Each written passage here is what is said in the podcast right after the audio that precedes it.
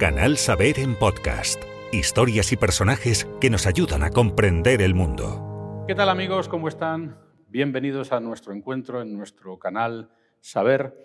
En esta oportunidad en un lugar distinto en el que nunca habíamos estado con este canal, con nuestro, con nuestro canal, pero que es un lugar maravilloso, que es el Palacio de los Guzmanes, en la capital leonesa, para hablar con motivo del encuentro, que son las personas que nos acompañan hoy aquí, de las fundaciones eh, CECA, que tienen la oportunidad de estar reunidos en León, para hablar de algunos de los asuntos que siempre nos conciernen en este canal y que pensamos que son de actualidad, aunque no nos demos cuenta de que afectan a nuestra vida cotidiana. Y en este caso vamos a hablar de la energía y más en concreto de la transición energética de cómo los cambios en los consumos de la energía están afectando a nuestra vida cotidiana, cómo nos van a afectar, si lo estamos haciendo bien, si lo estamos haciendo mal, em, saber eso exactamente en qué, medida, en qué medida está teniendo lugar.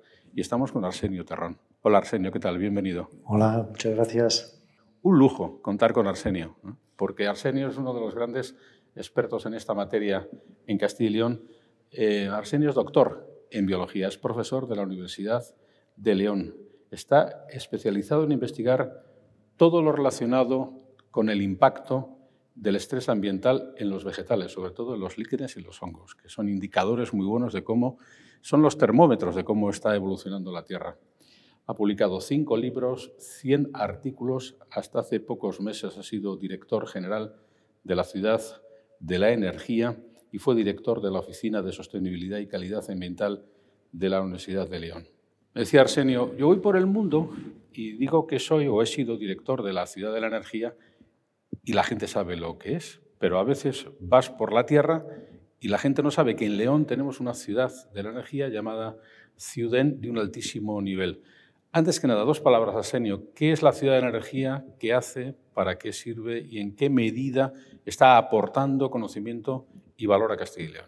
Bueno, pues la Fundación Ciudad de la Energía es un instrumento que tiene la Secretaría de Estado de Energía del Ministerio para la Transición Ecológica y Reto Demográfico, que nació con un objetivo fundamental, que era en su momento, en el año 2006, validar el proceso de captura del CO2 producido en las chimeneas de las grandes centrales térmicas para luego poder transportarlo y almacenarlo geológicamente. Ese proyecto se llevó a cabo, se, se, validó esa tecnología y finalmente se ha reorientado debido a las necesidades en las que nos encontramos en este momento hacia proyectos de eh, transición energética, es decir, producir energía de maneras diferentes, más acordes con las necesidades actuales.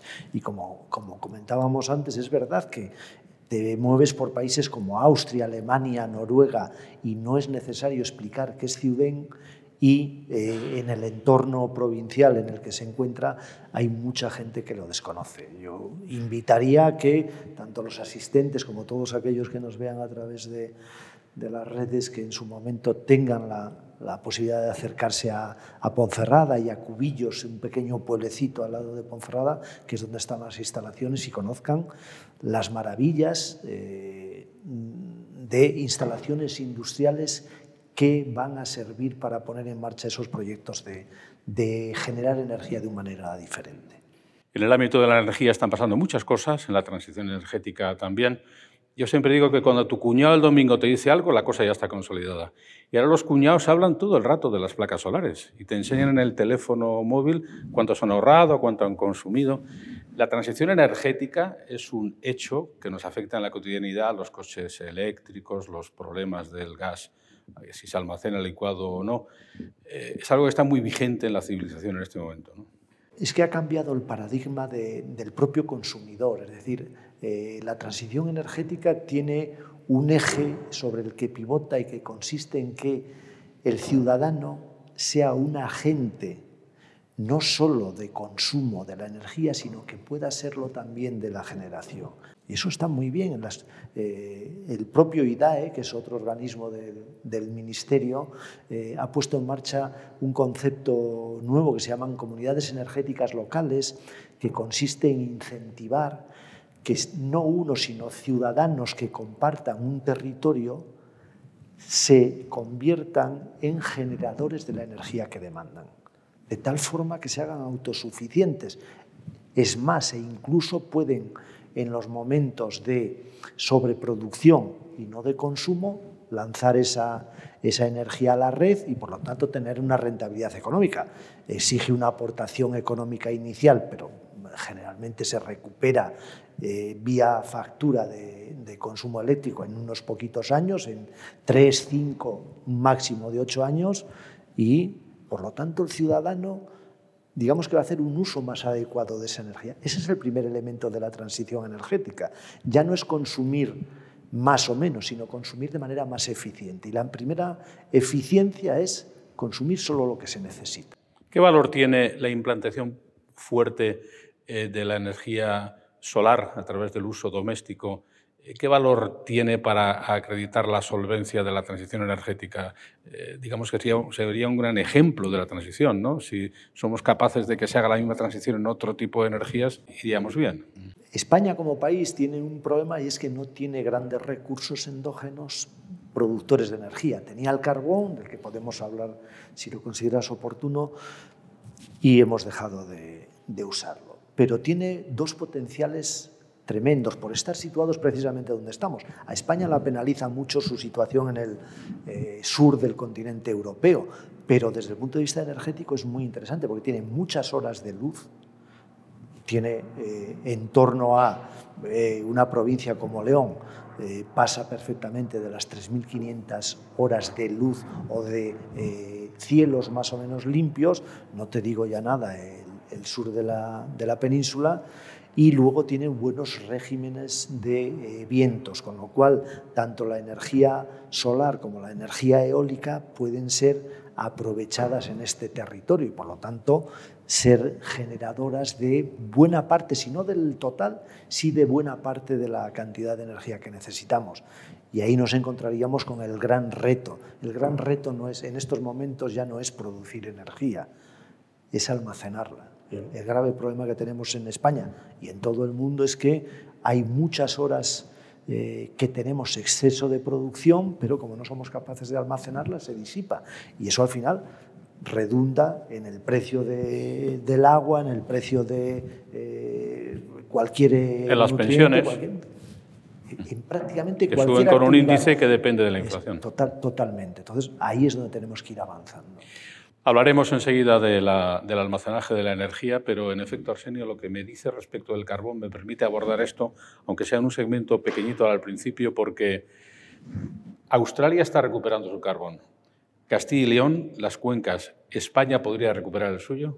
Alemania parece que quería dar marcha atrás en la, en la eliminación del carbón. España. El problema son los costes, como siempre, como tantas otras veces. Eh, España puede, cualquier empresario minero puede poner en marcha sus explotaciones. Lo que pasa es que hay que asumir los compromisos. Yo, eh, en los años que he estado al frente de la Fundación Ciudad de la Energía, he recibido prácticamente a todos los empresarios del carbón españoles, ¿no?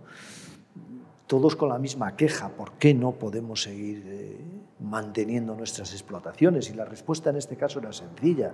España firmó un compromiso con la Unión Europea y es que no se podía mantener ninguna explotación minera que hubiese recibido dinero europeo para el cierre siempre y cuando ese dinero no se devolviese, que es a lo que no estaban dispuestos los empresarios. Es decir, ¿usted quiere seguir eh, explotando el carbón? Perfecto. Ha recibido a lo largo de los últimos, desde el año 2010 hasta el 31 de diciembre del 2018, que se cierra la última explotación minera, usted ha recibido 17 o 170 millones de euros. Reintégrelos a la Unión Europea y usted puede seguir explotando, pero ya sin ayudas estatales, que es en Alemania las empresas que siguen apostando por ello lo siguen haciendo de manera eh, totalmente privada y sin ningún tipo de ayuda. Eh, el problema, como te digo, de España es la rentabilidad. Tenemos capas que son, bueno, pues no son muy potentes y por lo tanto el coste de explotación es muy grande. En todo caso, yo estoy convencido que el carbón de España se va a seguir explotando, pero no con finalidades de, quemarlo, quemar es lo último que se debe hacer con ninguna cosa, porque una vez que lo quemas deja de existir. Pero el carbón tiene muchas propiedades, es un mineral altamente eh, útil en tecnología moderna y por lo tanto se pueda, seguramente se reabran algunas instalaciones acordes a estas nuevas necesidades derivadas de, de los compromisos que tenemos como país con Europa. Interesante, por cierto, el proyecto que me contaba Arsenio antes y que ahora me gustaría verbalizar para todos, en la reutilización del agua que fluye en el interior de las minas abandonadas. Bueno, eh, como lo comentábamos hace unos minutos, España necesita producir energía mediante fuentes, eh, digamos, eh, sostenibles. Eso está claro. Pero luego tiene que ser capaz de almacenarlo, de almacenar esa energía. el método más tradicional que hay en estos momentos es almacenarla en baterías, pero las baterías tienen la duración que tienen, es decir, te permiten almacenar muchísima energía durante periodos de tiempo muy corto, minutos, unas pocas horas en cantidades muy grandes, pero lo que tenemos es que conseguir almacenarla en periodos de tiempo más largo. El objetivo de España como país, y me atrevería a decir que de Europa como Unión, es desestacionalizar ese almacenamiento, poder ir a almacenamientos de al menos 90 días.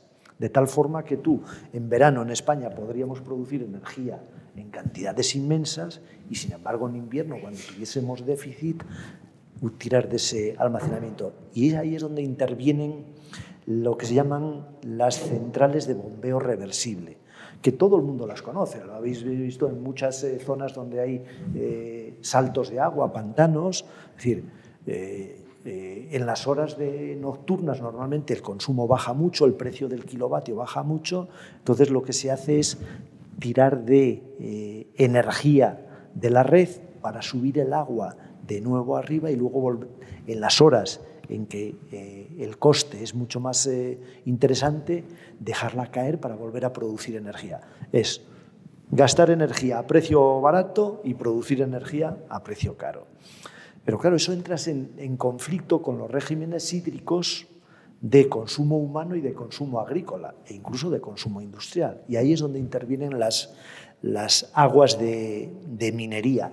Todas las minas de España, todas las minas subterráneas, en el momento que se abandonan, todas se inundan, todas, porque filtra el agua por las eh, distintas galerías. Y ese agua está ahí apresada sin ningún tipo de uso. Como las, muchas de las explotaciones mineras en España especialmente en la provincia de León y en la provincia de Palencia, también en Teruel, están en zonas de montaña, es muy fácil conseguir eh, déficit eh, de altitud, es decir, que el agua esté almacenada a una altitud y tú puedas dejarla caer 200, 300 metros, de forma que en un ciclo cerrado mantengas ese agua como una especie de noria, siempre que cae produce energía a precio, a precio alto y cuando está abajo la dejas depositar e incluso puedes provocar una descontaminación de los metales pesados que ha, eh, arrastrado en, esas galerías mineras y cuando el precio es bajo, la vuelves a subir, de tal forma que no entras en conflicto con el, el, régimen hídrico superficial. Eso es muy interesante y hay proyectos muy buenos porque la provincia de León, como digo, Palencia, Asturias, Teruel, tienen esa capacidad. Es verdad que son procesos caros, son proyectos caros, es decir, que, necesitan un aporte económico muy potente eh, eh, en un primer momento, pero luego se mantienen a lo largo del tiempo de manera indefinida.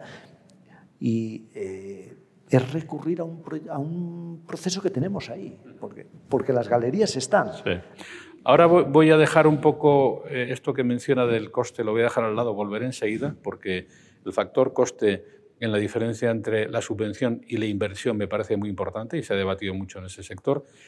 Eh, pero antes, eh, en su opinión, por hacer un titular, ¿cuál es la energía del futuro? Uf, es complicado, ¿no? me atrevería yo a, a decirlo tanto. La energía del futuro seguramente tenga que estar ligada al agua de uno u otro modo tenga que estar ligada al agua. Bien por usar el agua directamente como generadora de energía o bien por romper la molécula de agua que es lo que se está buscando sobre todo en Europa y que la propia fundación está trabajando en ello, romperla en sus dos grandes, eh, en sus dos constituyentes, el oxígeno por un lado, que tiene precio de mercado, pero sobre todo el hidrógeno, que es una fuente de energía importantísima. Hay mucha controversia, ¿eh? hay muchos que postulan que el hidrógeno no puede ser el elemento sobre el que hagamos pivotar todas nuestra, nuestras necesidades energéticas.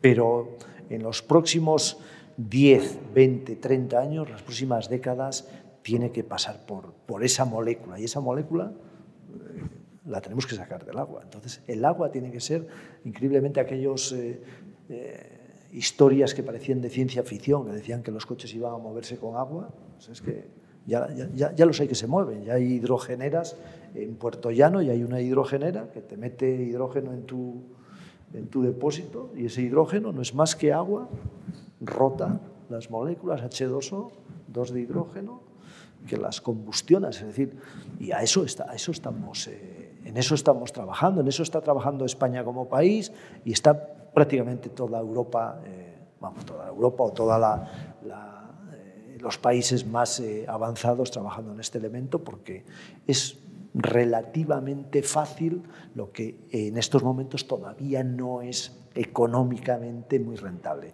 En el momento en que se optimicen esos, esos, esas rentabilidades, ahí estará.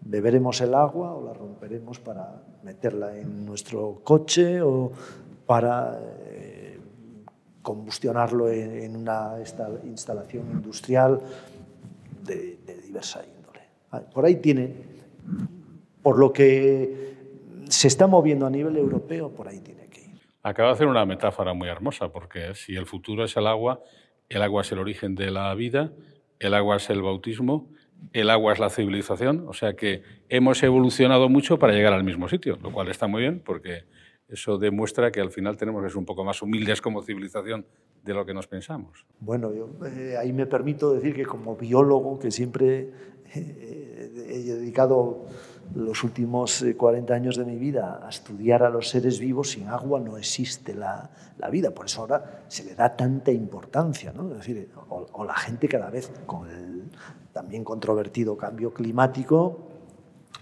el agua tenemos que optimizar su uso, su eficiencia.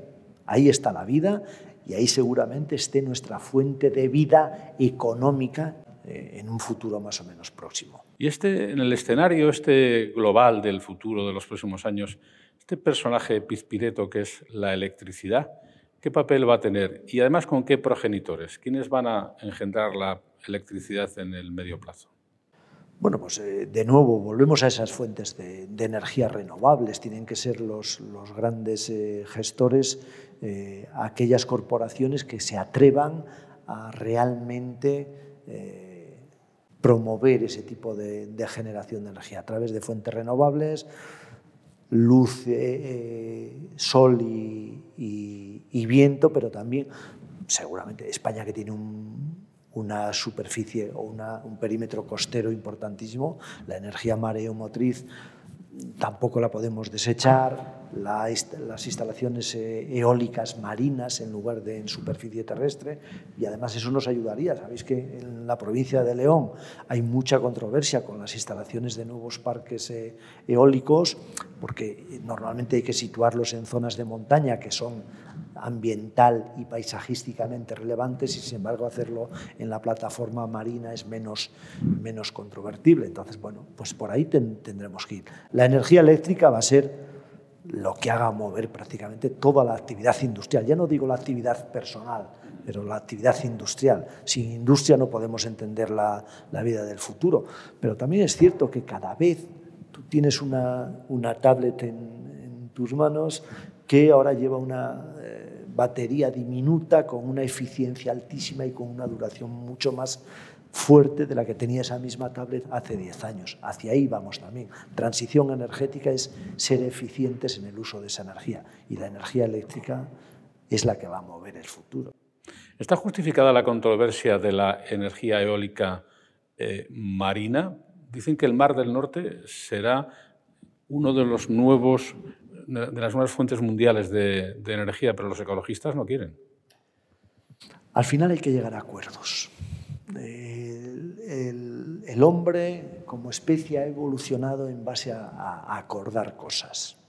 Tenemos que poner en una balanza lo que conseguimos, pero en la otra balanza tenemos que poner también lo que perdemos y hacer casar los intereses. Ni se puede poner todo en cualquier sitio, ni tampoco puedes penalizar a todos los territorios para no poner nada. Es decir, lo que yo soy un firme defensor es de que no siempre tiene que pagar el mismo. ¿eh? Es decir, en una relación de amigos, cuando vas a tomar unas cervezas, lo bueno es que una vez pague uno y otra vez pague otro. Pues si siempre paga el mismo, hombre, la amistad no es tal. Pues en esto pasa lo mismo. Haya territorios que si han estado penalizados en la generación energética durante décadas o durante siglos, no lo sigan estando en el momento actual. Por eso entiendo que la, energía eólica en plataforma marina tiene que ser una de las alternativas mm, de más e, eficientes. Estudiemos y veamos dónde. No, en cualquier sitio.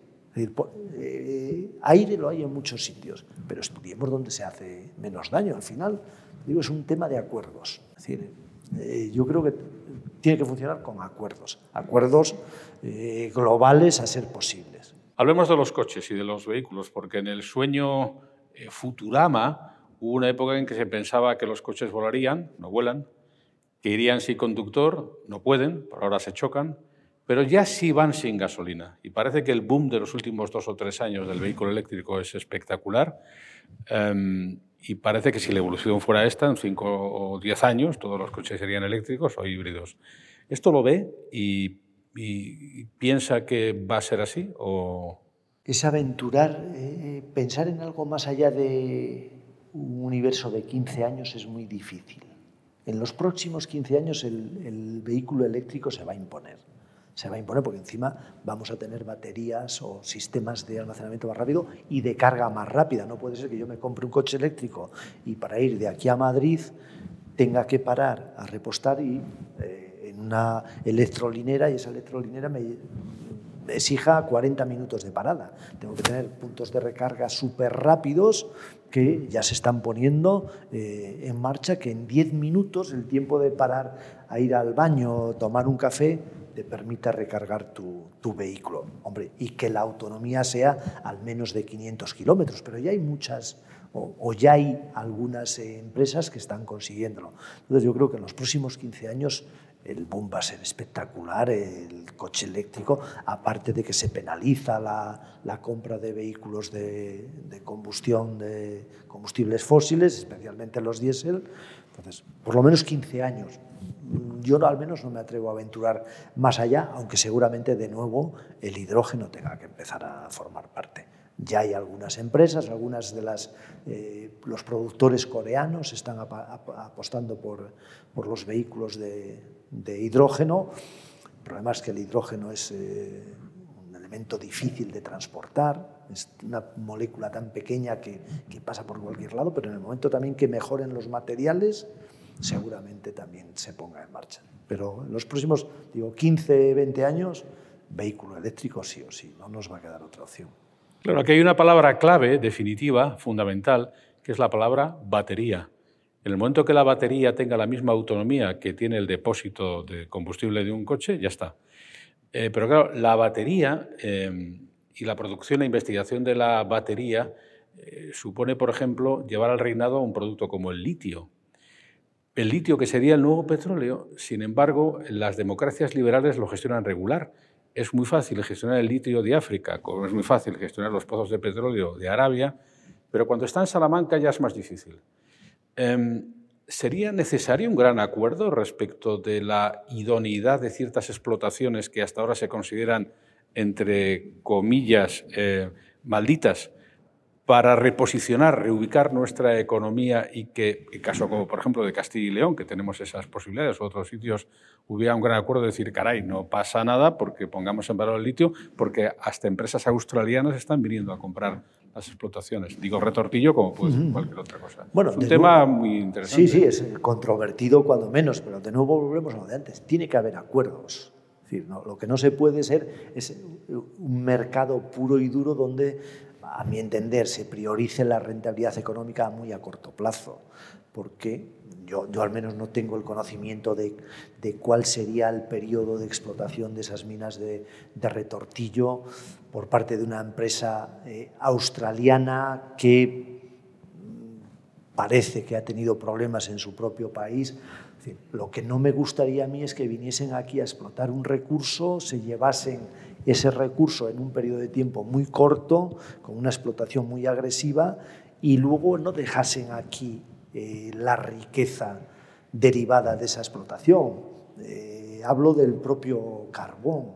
¿Cuántos territorios mineros de España dejaron salir ese bien de sus pueblos, de sus tierras, y no recibieron a cambio, la gente siempre dice, no, es que se daba trabajo, se daba eh, empleo, allá, pero no solo eso, tienes que generar riqueza también allá de donde estás detrayendo ese recurso. No, me, no, no tengo una opinión formada de, de, qué habría que hacer con, con las explotaciones de litio que pudiesen llevarse a cabo en, en nuestro territorio, pero lo que sí que tiene que haber es un consenso, tiene que haber un acuerdo de dónde, cuándo y cómo. ¿En España? En España. Bueno, en España, en, en, toda Europa, pero en España, por lo que nos afecta más, más próximo. Y en Castilla y León ya no. Va a ser difícil llegar a acuerdos en España. ¿eh? Bueno, pero porque sea difícil no quiere decir que no debamos intentarlo. ¿eh? Quiero, quiero preguntarle, ¿sería necesario, parece una pregunta de autorrespuesta, pero por abundar en ella, un acuerdo de país que despolitizara la energía, porque cuando uno dice blanco, el otro dice negro, cuando el otro dice negro dice azul, y, y no parece que sea un asunto de consenso. Bueno, Habría yo... que propiciar esos puentes. Usted ha trabajado en la administración sí, y conoce bien sí, eso. Sí. Seguramente, vamos, eh, convencido. Lo que pasa es que yo, yo no empezaría por ese tema. ¿eh? Si, si, no son capaces de ponerse de acuerdo los grandes partidos en cosas que a mi entender son más, más fácilmente eh, eje de acuerdo, en el mundo de la energía lo veo complicado. Además porque hay tantísimos intereses eh, desde ópticas tan diferentes que lo, veo complicado, pero por lógica sería, sería uno, uno de los grandes acuerdos que tendría que tener este país. Yo primero pre preconizaría eh, un acuerdo en educación, aunque solo sea por ser profesor, me parece fundamental que tengamos una educación más o menos acorde en todo el territorio, una sanidad también más o menos acuerdos muy marcados, y luego, bueno, pues podría ser la energía el, siguiente eje, pero priorizo, si, si somos capaces de acordar temas de educación, seguramente al de energía lleguemos. Vamos allá con otra derivada de la energía, que aunque no lo parezca, también es una certeza, que es la que concierne a la independencia, porque nosotros a veces pensamos que la constitución de los países o de las democracias liberales es la que nos da la independencia como país, pero la guerra de Ucrania ha demostrado que los países que se creían independientes no lo son tanto y que países de una teórica autosuficiencia como Alemania eran terriblemente dependientes. ¿Aspirar a la independencia energética es una posibilidad? ¿España podría ser un país, digamos, o Europa podría ser una potencia independiente en términos y no depender tanto de, la morería, por ejemplo? Si, si nos hubiesen explicado la geografía de otro modo y nos hubiesen puesto un mapa mundi que reflejase la realidad y viésemos que Europa es muy poquito en, en el eh, contexto global de, de todo el, el, planeta, igual entenderíamos que somos una pequeña cosa. Europa, ya no te digo España, Europa, somos muy poca cosa y encima con muy pocos recursos energéticos en, nuestro territorio. Pero aún así yo soy optimista, estoy convencido de que España puede, en las próximas dos, tres décadas, si no ser totalmente autosuficiente, sí que tener una capacidad de eh, no depender en demasía de esos territorios que encima, desde el punto de vista de, su gobernanza, son bueno, pues poco fiables. Eh, con muchos vaivenes que hacen fluctuar los mercados de manera muy importante y eh, estamos muchas veces al, antojo de, países que, son poco, poco de fiar. Entonces, de nuevo, va a pivotar todo por esa capacidad ya no de generar, y hablo ya casi de Europa, no de generar, sino de almacenar. Nosotros tenemos un vecino al norte que nos condiciona todo el, trasvase energético. España tiene una independencia energética mucho menor que el Reino Unido y ellos son una isla.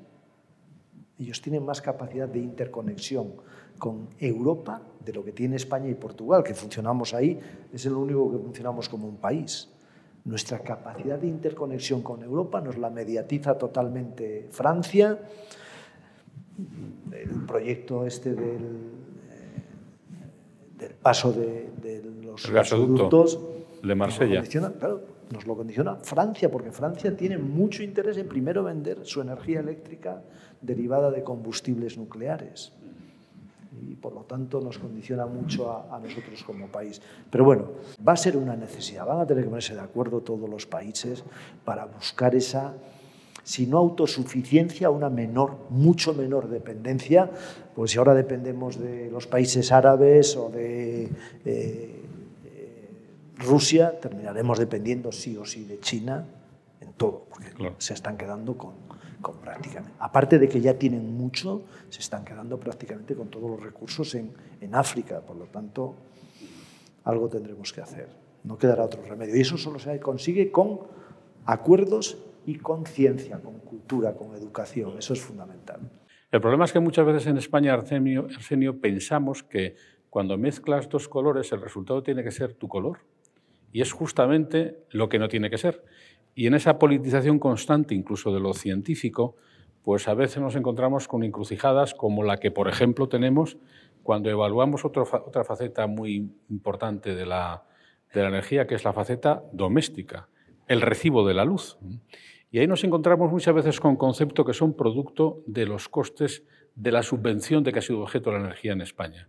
La pregunta es, ¿ha valido la pena gastarse tanto dinero público en poner en marcha proyectos tan fallidos como, por ejemplo, lo que pasó con la energía eólica, que se subvencionó hasta que se acabó el dinero y el sector quebró, que cada cual se pague lo suyo, ¿qué papel tiene que tener el Estado en la financiación de la transición? Siempre nos encontramos con un problema, es cuando analizamos un acto cuando han pasado años y ya tenemos mucha más información de la que teníamos en, aquel momento. Ahora es muy controvertido eso de que aquella subvención, de que eh, te pagaban lo que no, estaba, no era lógico en, aquellos momentos. Pero bueno, fueron decisiones que se tomaron, yo creo que erróneamente, eh, porque al menos no llegaron a un eh, objetivo que se, se, planteaba, pero tiene que haber una, una aportación. La administración sea del tipo que sea, sea la administración central, la administración regional, tiene que estar para apoyar esos proyectos. Lo que no puede ser es el único agente que apoye. Me he encontrado con un sector empresarial en Castilla y León muy, muy, muy bueno, pero también con otros muchos que están muy acostumbrados a eh, funcionar con el boletín oficial, es decir, a, a trabajar con subvención casi total. Así sería capaz de ser hasta empresario yo, que no, no soy capaz de vender agua en el desierto. Es decir, tiene que haber un, un riesgo. El que, el que eh, decida entrar en ese campo tiene que asumir riesgo.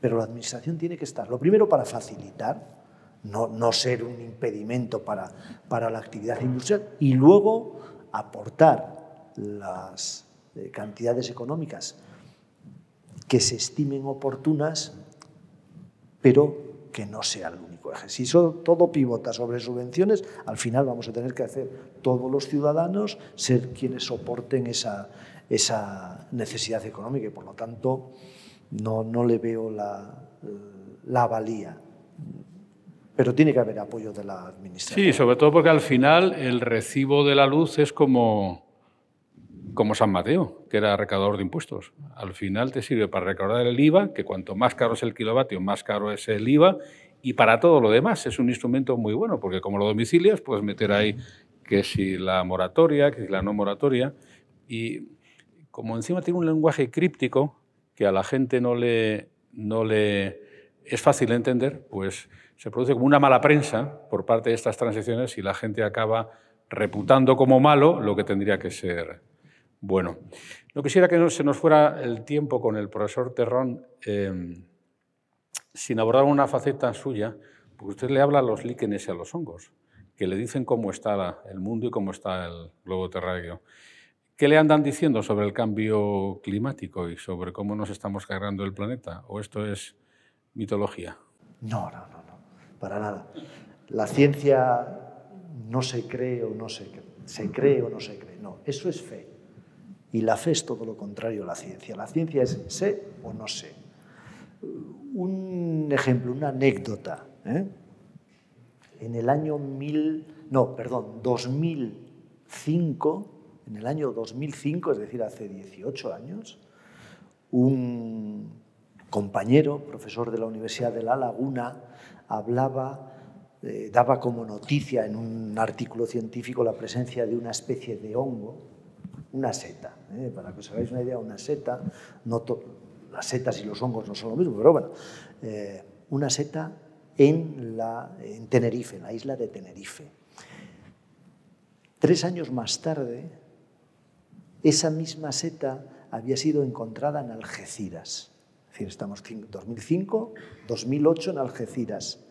Hoy, 2023, en Vigo es banal, es frecuente. Es decir, ha recorrido toda la península ibérica desde 2008 a 2023. O sea, ¿Vigo tiene el clima de Tenerife? No, pero las especies están buscando refugio septentrional, algunas de ellas viniendo hacia el norte porque encuentran condiciones suficientemente idóneas como para sobrevivir, así como otras del norte de Europa están bajando también hacia latitudes inferiores porque encuentran lugares acomodos. Ningún ser vivo vive en condiciones muy, muy estrictas, o prácticamente ninguno. Todos tenemos un rango de amplitud.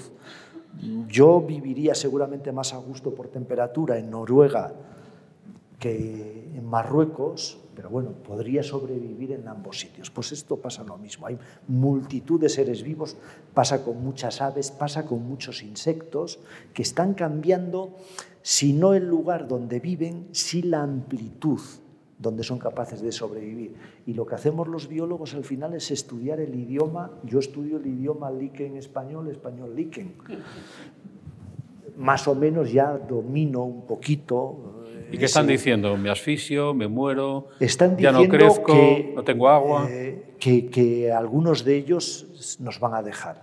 Lo que pasa es que nos preocupa muy poco el que desaparezca una polilla, a nadie le importa, pero es que detrás de la polilla va a venir eh, el conejo, detrás del conejo va a venir eh, el rinoceronte y detrás del rinoceronte vamos a venir nosotros, es decir, terminaremos nosotros, es decir, o cambiamos el modo de actuar o de interactuar con el territorio o finalmente nosotros nos veremos afectados. Porque eso que dice la gente, vamos a acabar con el planeta.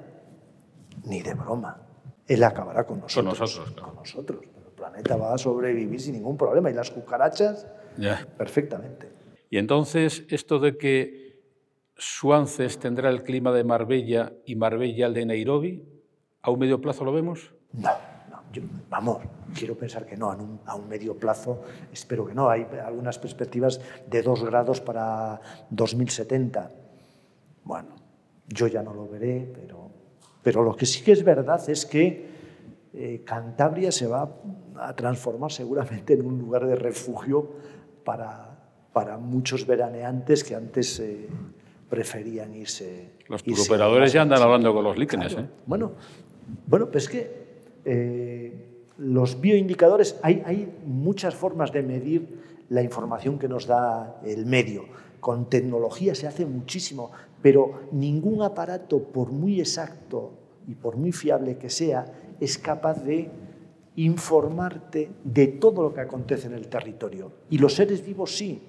¿Y sabes la ventaja que tienen los líquenes, o entre otros muchos organismos? Es que no se pueden mover.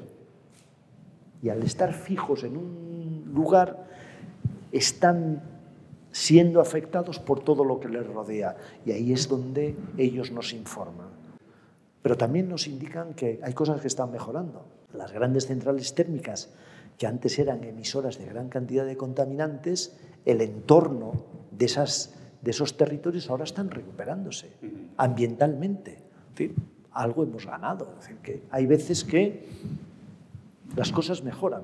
Eh, os acordaréis, yo, eh, cuando íbamos a echar gasolina y nos preguntaba el, gasolinero cuando te la echaban, en lugar de echarla tú, te ¿con plomo sin plomo?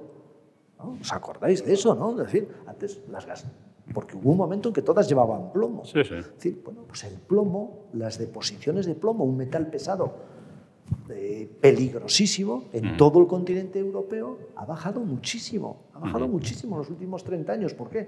Porque ya no se emite por los escapes de, de los coches, es decir, que hay veces que las cosas mejoran. El, el, hombre también ha sido capaz de encontrar otros modos de ser menos agresivo con el medio. De, ¿no? Tema de acuerdo. Tenemos que acordar qué queremos hacer para seguir manteniendo los estándares de calidad que todos deseamos, porque todo esto es muy fácil, las eh, teorías del decrecimiento cada vez más también de moda, todo es fácil de arreglar si dejamos de consumir. Pero ah, ¿quién está dispuesto? ¿Quién está dispuesto a volver a lo que hacían nuestros padres, nuestros abuelos o generaciones atrás?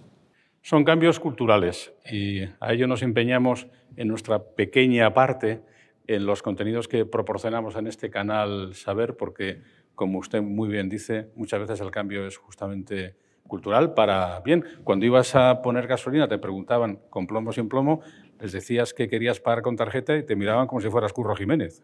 Y sin embargo ahora si pagas con su tarjeta te cobran más barato. Esto es un cambio cultural. Sí, sí, sí. No, no, está claramente. Pero de nuevo pasamos, y a mí siempre me gusta, siempre que tengo la oportunidad de decirlo, pasamos siempre por cultura. Cultura. Por educación.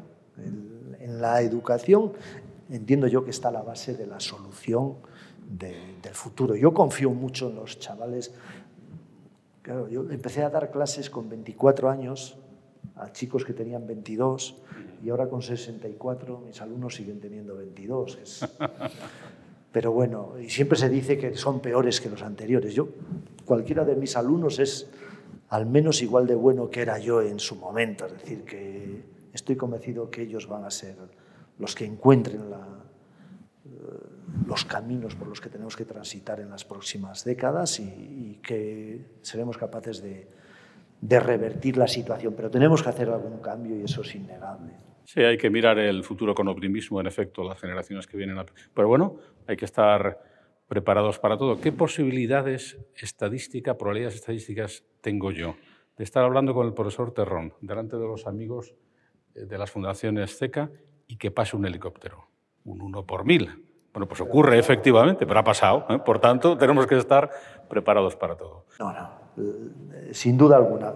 Pero yo creo que, que el futuro hay que planteárselo con cierto optimismo, pero sin olvidarse de la realidad. Es decir, que el optimista no puede ponerse una venda en los ojos y no ver los problemas, pero tampoco porque haya problemas no querer buscar alternativas de futuro. Está claro. Profesor, muchísimas gracias por esta charla deliciosa y por recordarnos nuestras obligaciones para con nosotros mismos como ciudadanos modernos. Y es que tenemos que estar bien informados y no superficialmente informados de las cosas que nos afectan realmente en el día a día, como es el caso de la energía, desde que nos duchamos hasta que nos dormimos.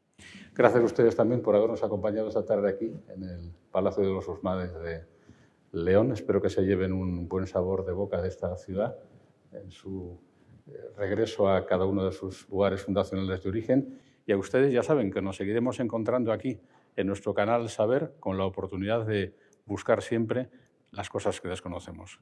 Gracias y hasta otra ocasión.